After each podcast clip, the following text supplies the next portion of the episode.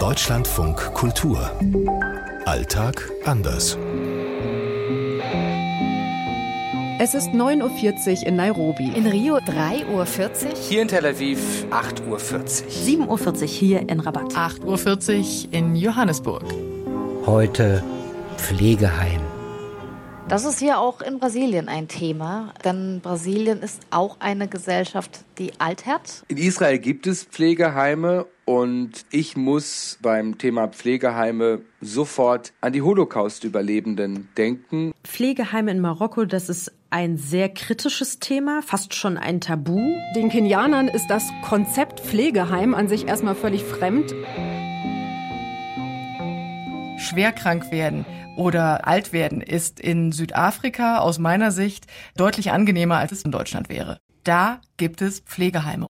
Da gibt es besseres Personal, da gibt es einen Rundum-Service, da gibt es bessere Zimmer und dann kriegt man wirklich den Rundum-Service und das im Vergleich zum Einkommen für relativ wenig Geld, zumindest wenn man das jetzt mit Deutschland vergleicht. Pflege ist in Kenia ganz eindeutig Familiensache. Wenn jemand alt oder krank ist, dann soll er bei der Familie bleiben. Da werden dann oft die Enkelkinder abgestellt, die mit den Alten herumgehen müssen, darum dann auch oft die Schule vernachlässigen. Es gibt in Kenia schon ein paar Einrichtungen, wo man sich dann auch im Alter pflegen lassen kann. Wenn man sich da jetzt aber die Webseiten anguckt oder die Broschüren von diesen Einrichtungen, dann ist schon sehr auffällig, dass auf den Fotos meist Weiße abgebildet sind. Also das ist ganz klar die Zielgruppe. Das Ideal in Marokko ist, dass ältere Familienmitglieder in der Familie bleiben und das auch im besten Fall zu Hause gepflegt und auch gestorben wird.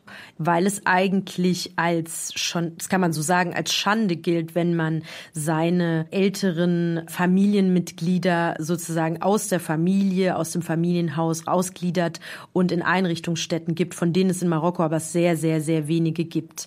Also das wird damit verbunden, dass man ein Familienmitglied verstößt, dass man es sich selbst überlässt und das wird nicht gut angesehen. Das ist für mich immer wieder bewegend, in israelische Pflegeheime zu gehen, für Interviews mit Shoah-Überlebenden, die mich dann dort mit deutschem Spritzgebäck und Kaffee empfangen und sich freuen über den Besucher aus Deutschland, was ja auch nicht selbstverständlich ist angesichts der Geschichte.